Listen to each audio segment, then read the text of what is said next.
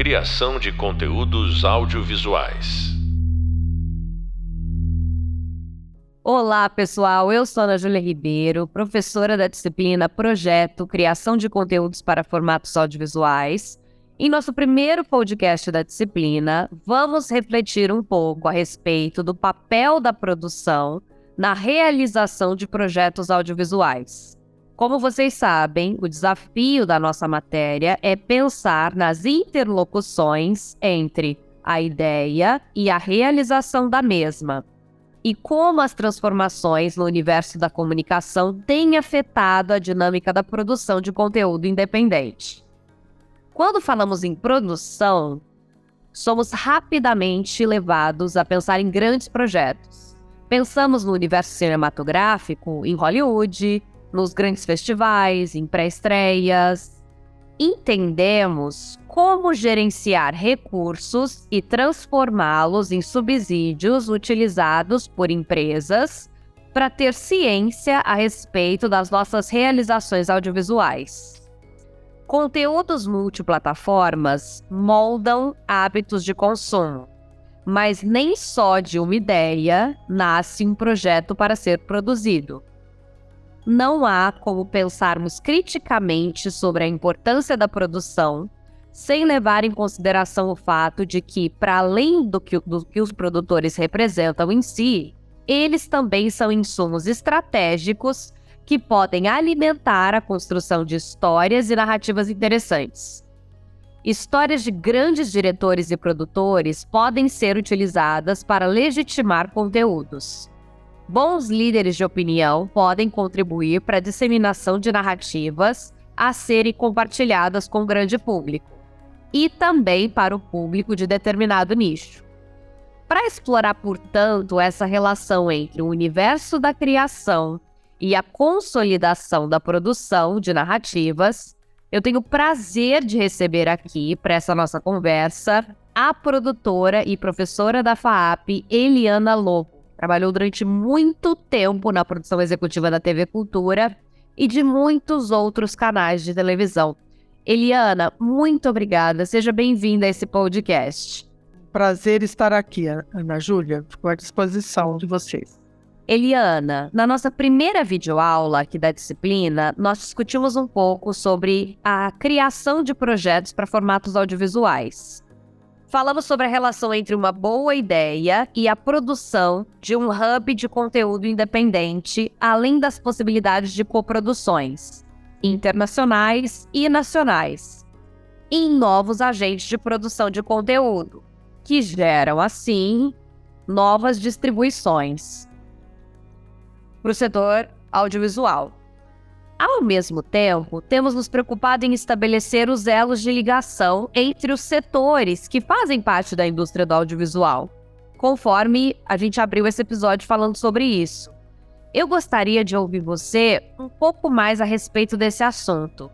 Em primeiro lugar, gostaria que você falasse sobre o conceito de produzir conteúdo audiovisual e o que isso significa para você na sua história.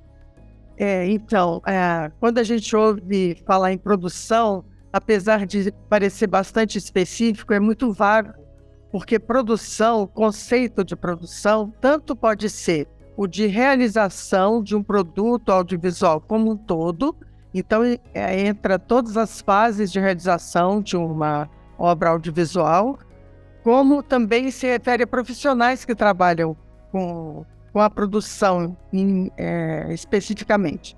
Então, assim, de qualquer maneira, produção se refere à viabilização de uma ideia, se a gente puder simplificar.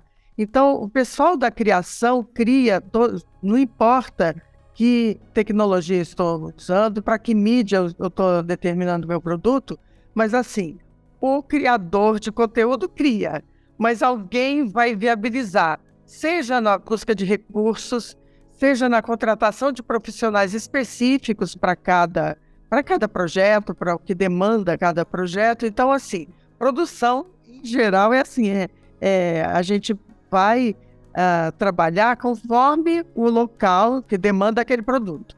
E o que isso significa para você produzir algo na sua trajetória profissional? Como você começou as suas primeiras produções? É, eu comecei, eu trabalhei 33 anos na TV Cultura, então a minha formação de base é televisão, eu dirigi infantis, eu produzi muita dramaturgia, minisséries que hoje a gente vê replicado em outras mídias. Mas, na verdade, o que eu, o que eu acredito é que você muda a tecnologia, muda a mídia, mas a sistemática não.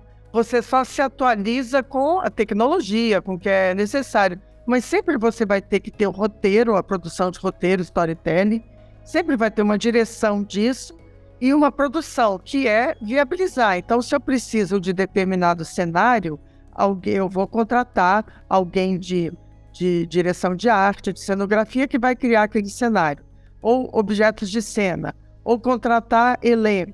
Então, assim, o, o produtor, ele é um facilitador e ele Uh, na verdade, produção executiva vai, trabalha muito com custos, com é dinheiro, né? Com, como que eu contrato pessoas em que fases dessa realização, mas o produtor também é o que organiza os, os elementos, organiza o estúdio, organiza as externas. Ele é responsável pela viabilização, de modo geral, assim que eu vejo. Como a gente poderia identificar a diferença entre um produtor e um assistente de direção? Então, em cinema, tem o assistente de direção, o AD, ele é que é responsável no set lá de filmagem por tudo o que já foi criado ali pelos departamentos, tudo que a arte é, levantou, direção de fotografia. Ele precisa saber dessas informações todas para ele organizar no set de filmagem, seja um filme mesmo, seja uma produção audiovisual. E o produtor, esse AD, ele, ele monta o plano de filmagem dele, as ordens do dia, junto com o produtor, porque o produtor vai atrás de locação, ele vai cuidar tanto de alimentação, transporte, tudo que viabilizar aquilo, o que precisar de equipamento, reserva de equipamento, seja de direção de fotografia, alguma coisa específica, então, eles trabalham em conjunto na criação, mas na hora da atuação, o AD ele está junto à direção, ele facilita para o diretor tudo para que todos os meios estejam à disposição do diretor. Qual foi a sua primeira produção, Miliana? Ai, a minha primeira produção, há muito tempo atrás, é, foi uma, um Teatro 2 que existia na cultura, com dire... super diretores famosos de teatro. Foi com Antunes Filho eu cheguei como assistente de produção. Eu, não, eu peguei o roteiro no dia, me contrataram naquele dia. Primeiro dia de contratação, eu fui para uma externa no campo de futebol, com o Raul Cortes como elenco, como pessoas, assim, o Antônio Filho dirigindo e eu lá. Então, assim, já foi, me jogaram na fogueira começo. E dali para frente, no dia seguinte eu tinha lido o roteiro, eu pude. tinha uma produtora que já tinha preparado tudo, mas assim, foi assim que eu comecei. Foi mais em dramaturgia, em ficção. E qual a relação você enxerga entre os universos de projeto e produção? Por que faz sentido conectar os dois? É, projeto em que sentido, Ana Júlia? A criação de projetos audiovisuais independentes e a viabilização para a parte da produção. Porque aqui a gente está discutindo a criação de conteúdos audiovisuais de maneira independente. No caso de grandes produções, nós temos essa diversificação de setores múltiplos. Mas quando surge uma boa ideia, como a gente consegue conectar esse projeto que está no papel para desenvolver um plano de produção? Sim, é, então, a, o, a realidade aqui no Brasil é que o produtor normalmente é dono de uma produtora. Isso em todos os níveis. Pode ser uma produtora simples. Então, ele, às vezes, parte desse profissional, desse, desse profissional, né? E buscar, inclusive, a direção e desenvolver projetos juntos. Pode acontecer assim. E pode acontecer também que você tenha uma ideia e leve para uma produtora, para um produtor, para uma, para uma empresa. E agora existe hoje em dia captação de recursos até pela internet. Quando é uma produção independente pequena, uh, existem alunos da FAP que conseguiram recursos criando eh, pela, pelas mídias sociais, conseguindo recursos e fizeram uma produção. Claro que aí é um nível de produção independente menor. mas é uma possibilidade. A busca de recursos é o mais. É, é o, o problema, é o nó. Porque às vezes você. Mas hoje em dia as, as equipes são pequenas, você pode fazer, captar muita coisa pelo celular, então os custos são muito mais baixos do que um grande longa, um, um projeto muito grande. Então, assim, às vezes você posta numa mídia social, aquilo tem repercussão e aí você desenvolve um projeto maior. São opções que a gente tem hoje em dia. Perfeito. A TV Cultura gira em torno de projetos muito relevantes e, ao mesmo tempo, muito diferentes em termos de formatos, de produtos nacionais e internacionais. Vamos falar primeiro da relação de diferentes formatos como a construção de parcerias externas entre emissoras, por exemplo, porque a TV Cultura ela é uma emissora que é aberta a receber profissionais de outras emissoras e vice-versa. É, essas emiss como os, esses projetos em parceria de coprodução funcionam na televisão? Olha, a característica da, da TV Cultura ela é uma fundação de direito privado. Então, assim, ela tem uma característica muito própria. Então, eu acredito que a função uh, essencial é ela criar projetos, porque ela não tem é, relação direta com o patrocinador. Ela não depende, é claro que ela tem, ela tem aportes, mas assim, ela está mais livre que outras emissoras para criar um projeto uma linguagem totalmente nova. Isso, ao longo da história dela, já aconteceu muitas vezes da TV Cultura ter uma ideia sem nem muito recurso, a Globo, por exemplo, pegar e dar muito e, e pegar aquela ideia. Ela é uma é uma um berçário, uma criação de ideias. É uma das funções. Eu acho que você não está fazendo hoje, ou está. Então ela está mais livre para fazer parcerias, porque ela não tem é, como as outras, uma, uma responsabilidade com patrocínio, com uma filosofia é, mais fechada, vamos dizer assim, né? É, ela está mais livre para isso. Por isso, ela pode fazer parcerias, sim, internacionais. Ela é uma, uh, ela pode tanto se alinhar com emissoras educativas como emissoras públicas, né? Eu digo internacionais. Então, ela tem mais Aí depende da vontade de cada administração, né, de, de ir atrás disso, mas ela está mais livre para isso. Inclusive, acolher projetos independentes. Ela tem como inserir na programação. Falando do, do desse ponto de vista, é, do produtor cultural independente, qual é o caminho para que ele chegue nessas grandes mídias? Então, acho que ele primeiro tem que se mostrar. Hoje em dia, ele tem que se mostrar. Porque, assim, a pessoa que recebe projetos, tanto da O2 como em qualquer emissora, isso a gente viu em, em palestra pela, pelos profissionais, eles recebem uma quantidade absurda de projetos. Então, não, nem sempre dá tempo de.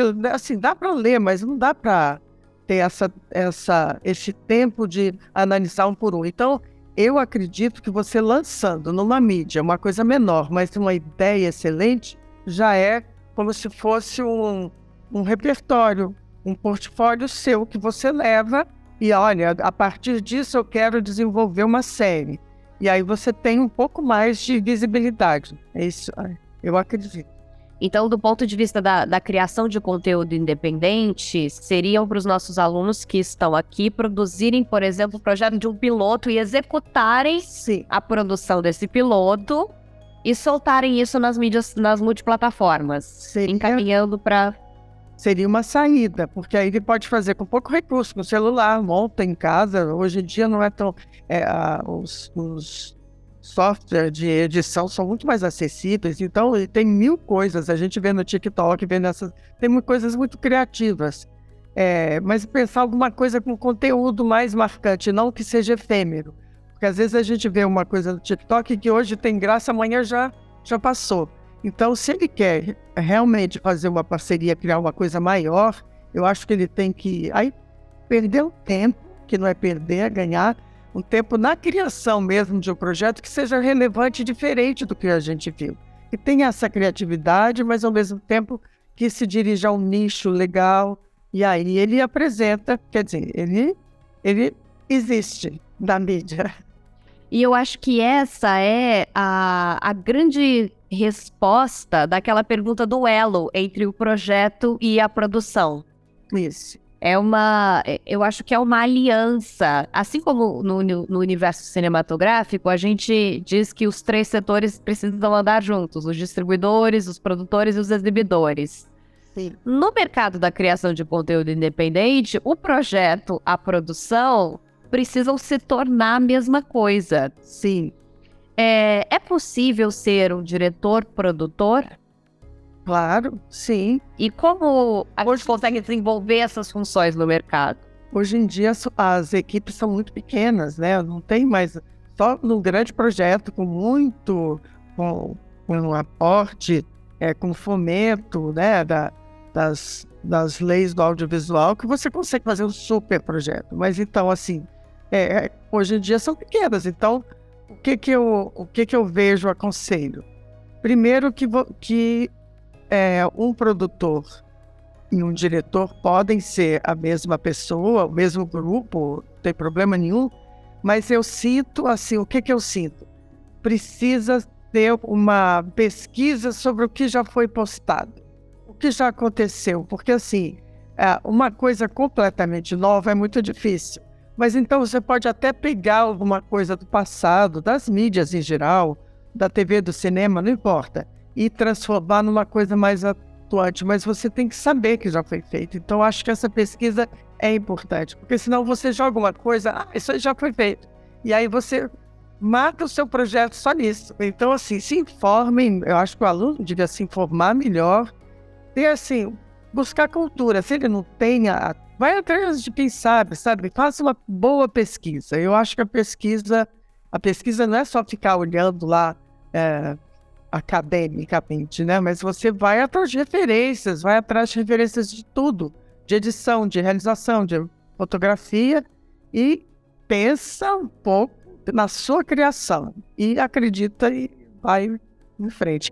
Você que já trabalhou com formatos diferentes, e aí formato infantil, dramaturgia, qual, quais são as possíveis diferenças nessas produções que você pode passar para gente, assim, como experiência? Na verdade, assim, em termos de produção, dramaturgia infantil, você tem os. Em termos de produção, você tem os mesmos itens, você tem que produzir igual. Você tem ator, você tem.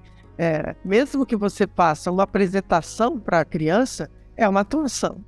Então você tem que trabalhar com esses itens aí. Criança, é, eu já fui parecerista de uma de de programas para TV pública para criança de animação. Então, assim, criança você tem que entender qual que é a faixa etária, o que que aquela faixa etária, como que ela funciona. Não adianta você achar que a criança é aquilo e você joga o um conteúdo lá. Então, é muito mais difícil e ao mesmo tempo é muito mais prazeroso porque você é, você a partir daquilo que você então pega assim, pega uma assessoria, liga para alguém que seja psicopedagogo e fala o que, que é a criança de três anos, o que, o que, que ela o que, que ela absorve desse universo. E aí você cria a partir disso. Eu acho que, sabe, a pesquisa é importante, eu continuo achando que é. E assim, e a dramaturgia, você precisa ou você tem alguma, uma, um diferencial de interpretação, por exemplo. Quem já viu os normais lá muito atrás, foi uma forma diferente de atuação. Então, assim, quebra o que vinha, que era o novelão, então, assim, quem não sabe o que é, assistam, porque, assim, é, é, o texto tem que ser muito bom, o conteúdo tem que ser muito bom. Um bom produtor, então, é um bom pesquisador? É um ótimo pesquisador, mas ele, ele não fica no mundo das ideias.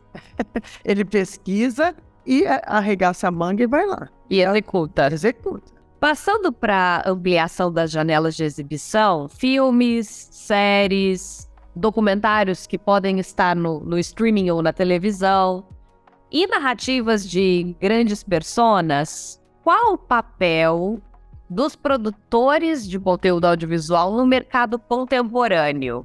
Como se dão essas derivações da produção? Por exemplo, documentário, né? É, então, o documentário, o grande desafio do documentário é ter a profundidade, porque senão ele não é um documentário, ele é uma reportagem. Né? Então, assim, ele tem que ter a profundidade de tratamento do, do tema e, ao mesmo tempo, ele tem que ser alguma coisa agradável de você ver, ou, ou, ou se não for agradável, assim, ai que lindo, ele tem que ser contundente, ele tem que realmente atingir quem está assistindo. Porque os documentários da BBC são lindos, mas aquela narrativa às vezes é sonífera. Então, assim, você, é, eu não estou criticando não, porque são excelentes, não, mas assim, para o mercado de hoje, você tem, pega um, um, um tema realmente pertinente, atual e vai fundo, porque não adianta você falar, fazer informação superficial que você não trata no documentário. Então, assim, mesmo que seja streaming, não importa, você leva a reflexão, tem que levar alguma reflexão. Eu não vi os outros que você falou. É, a gente pode falar também de filmes e narrativas de grandes personagens, quando você vai contar a história. Isso. A biografia é equivalente a um documentário, em termos de tratamento de produção. Porque você vai tratar a biografia, você vai fazer aquela narração clássica, arrastada, não. Você vai trazer. É, você pode. Aí, você, aí é roteiro. A narrativa do, de como você. E, e também no documentário, mas a narrativa de uma personalidade você, como que você desperta a atenção de quem está vendo? É linear? É cronológico? Nem sempre. É o que é a maior contribuição da pessoa e aí você vai vendo as razões que levaram aquilo. Quer dizer, eu aconselho a assistir muitos documentários tradicionais ou não, ou, ou biografias e ver como que é, simplesmente analisar o roteiro, assistir várias vezes e ver como que é construída aquela narrativa.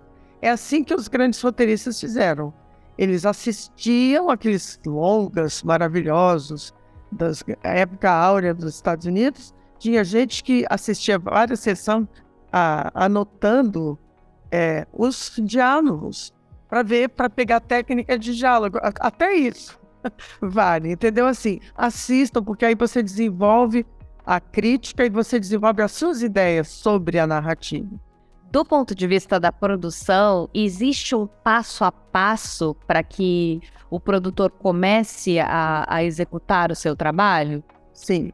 Qual seria? Então, sempre a partir da ideia, o roteiro que está escrito, isso tem que ter. Aí começa, começa o trabalho da produção tradicional, vamos dizer.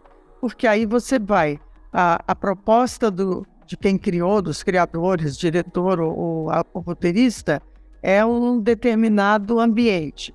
Então, o produtor começa a pesquisar a locação, onde que é, ver as condições de, de se alugar ou se emprestar por agradecimento, sei lá, como que ele vai resolver locais, é, intérpretes, que eu chamo, tanto a apresentação quanto a atuação, é, quem vai participar daquilo, ele tem que estar tão antenado com aquela ideia que ele entenda a cabeça daquele diretor para fazer na linha ele não pode ser simplesmente um executor de tarefa.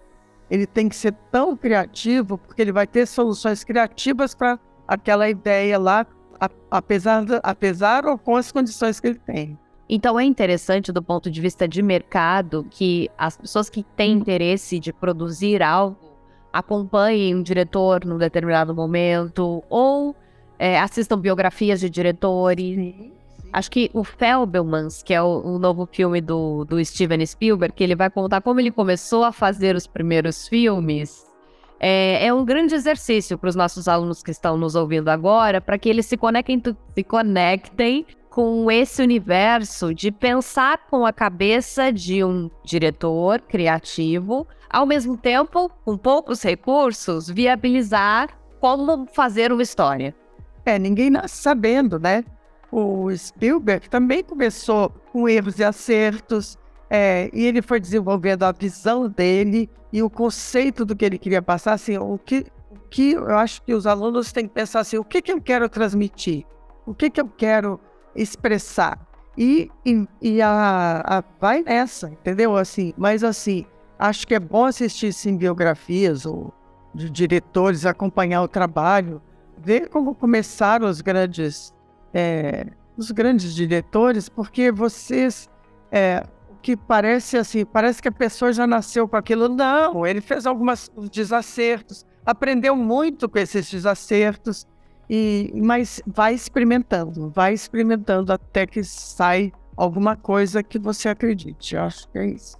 Eu tenho alguns amigos que são produtores e eles sempre mencionam que o, o grande exercício da, da produção é cometer erros diferentes. Você vai acumulando aprendizados de várias experiências e os mesmos erros às vezes você não comete, mas diferentes é sempre possível. Eliana, do ponto de vista da pré-produção, produção e pós-produção, você pode dar uma ideia geral para quem está nos ouvindo e tem interesse de trabalhar com criação de conteúdo independente? Como, como essas esferas de desdobramentos da produção acontecem? que acontece é o seguinte: a pré-produção é aquela fase invisível. Todo mundo, quando vê alguém, ah, estão filmando ali. Ali já é uma fase de captação, de gravação ou filmagem. É, já, já foi alguma, uma grande parte que é, que a pré-produção de ações já foram feitas. Então, na pré-produção, eu considero a mais importante, porque você, a partir de uma ideia, um roteiro, você desenvolve tudo. Contrata profissionais, contrata elenco, reserva equipamento. E isso tem vários níveis. Pode ser tudo simples, mas pode ser mais complicado. Mas tudo acontece ali. Então ali se pensa e se organiza para tudo que vem depois, que é a captação e a produção. E após também todo mundo sabe, ah, estão montando, estão editando. Só que a, a, a parte invisível que eu falo, que é dessa pesquisa, que é tudo isso, ah, você quer fazer um teste de como que funciona o figurino. Faz antes. Pega o seu celular, leva. Ah, será que esse figurino fica bom com aquele fundo, com essa cor? É, a direção de arte, né? Façam tudo antes, porque na hora que você já está captando, é, é muito rápido, já tem que ser tudo muito ágil. Então eu vejo assim. E na pós, por exemplo, você vai você vai precisar de uma ilha para você montar aquilo, ou você vai montar no teu computador. Isso tem que ser visto na pré-produção. Como que eu vou organizar tudo para eu montar aquilo, aquele produto audiovisual que eu quero fazer? Então, assim, tem tabelas para isso, tem cronogramas, tem tudo que tem que ser cumprido. Aí é uma tarefa de, do coordenador de produção, do produtor. E do ponto de vista das coproduções, o que acontece hoje em dia com muitos profissionais independentes é o produtor, diretor de um, de um mesmo conteúdo, ele acumular essas funções da pré e da produção e terceirizar a pós. Sim. Você gosta desse tipo de formato? Acho que sim, porque assim, o que que acontece? Para você, para que isso funcione bem, tem que estar tá muito claro para quem vai pós-produzir.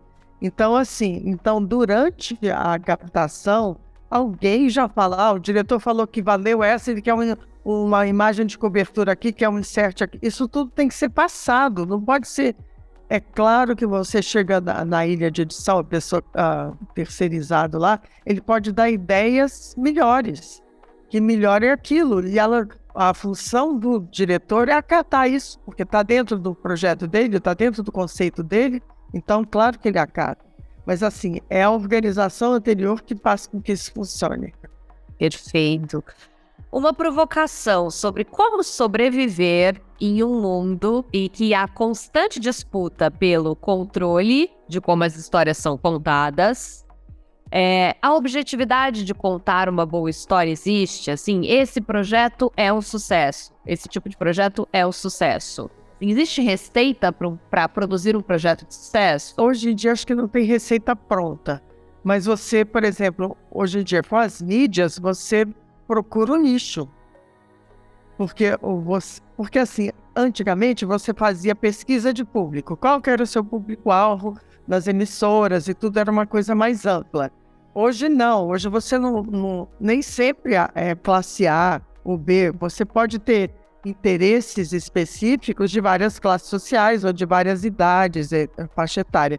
Então, eu acredito que, de novo, é a pesquisa do nicho que você quer falar. E aí esses aí sempre estão em pauta. Agora, uma grande. É, hoje tem uma incógnita, né? Porque você joga alguma coisa no YouTube e estoura completamente inusitado. Então, assim, também aí você tem que ver o seguinte: o, no YouTube, por exemplo, estourou aqui, mas se mantém? A grande questão é: vai se manter ou é um, alguma coisa efêmera que estourou? Ai, teve não sei quantas visualizações, semana que vem ninguém fala no assunto. Então, assim, você tem que pesar essas duas questões. Não tem fórmula, eu acho. Uh, como você indica que os nossos alunos entrem no mercado de produção independente? É começando a estagiar numa produtora? Quem já faz estágio numa produtora, é, abrindo, criando um MEI de produtor ou abrindo uma empresa com CNPJ? Olha, toda eu acho que você fazer o estágio numa produtora, não importa qual, você já tem uma noção de mercado da atuação que ela faz e um pouco da. Acho que sim, é um. É um, é um é. dos caminhos. Mas você, paralelo, cria o um meio, mas você já tem certeza do que você quer fazer. Aí você pode trabalhar como independente, sim. É, aí tem sempre a questão do recurso, né? Se você faz um, um, um estágio numa produtora, você abre até um, um leque de conhecimentos, de você ter, ter contato com profissionais. No caso dos nossos alunos aqui, muitos não são da área do entretenimento. Então, eles querem criar conteúdos audiovisuais para as plataformas de maneira independente, mas como produzir isso de fato? É terceirizando a relação com a produção? É agregando e realmente regularizando? Uma empresa, criando uma empresa de conteúdo? Qual caminho você indicaria? Eu acho que, que pode terceirizar sim, mas eu acho que você eu acho que eu gosto muito da ideia de parceria. Você consegue. Porque, assim, é, o aluno, ele sempre tem colegas que pensam igual. Alguém é bom de, de áudio, alguém, alguém faz trilha. Então, junta esse pessoal e começa a produzir coisas em vez de ficar sozinho. Eu acho que é a solução. Nosso, nosso mercado é em grupo. Não tem uma, uma obra única de uma pessoa. Então, procura, ou, ou às vezes até nas mídias você acha, é, sei lá, um bom diretor de fotografia, começa a manter relações ali, faz algum trabalho para ele, ou, ou, cria um grupo seu, de, de, até de busca de ideias. Eu aconselho isso, é o começo do começo do começo. Você procura alguém que é bom em alguma coisa. Ah, esse cara escreve bem. Vamos trocar ideia. Eu acho que é assim. E eu sou bom de enquadrar, de fotografar e tal. Procura, dentro da área, né, uh, fazer parcerias nesse sentido. Ainda, ainda não rola o dinheiro, mas assim, de, de ideias, de crescimento de ideias e de, de, troca de, de trabalhos mesmo. É uma solução. Eu não sei se, se é a melhor. Na sua experiência, qual foi a produção que mais te desafiou e como você saiu desses desafios? Olha, eu trabalhei como diretora há muito tempo, mas eu trabalhei com produção é, com, com minissérie, quando não tinha nem na Globo.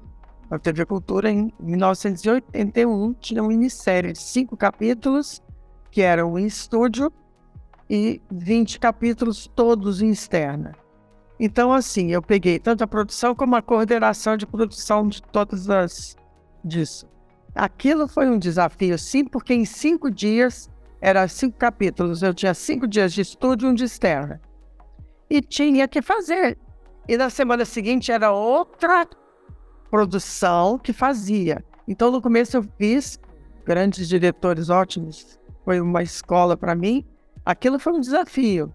Mas depois eu tive que coordenar. Então, então enquanto um está lendo texto, o outro está gravando na época, o outro está editando, o outro já está recebendo texto. Então era assim, era quatro. E aí eu coordenava isso. Isso aí foi um desafio, mas foi muito bom, porque me deu um know-how para essa vida. Então, eu acho que foi um desafio da época.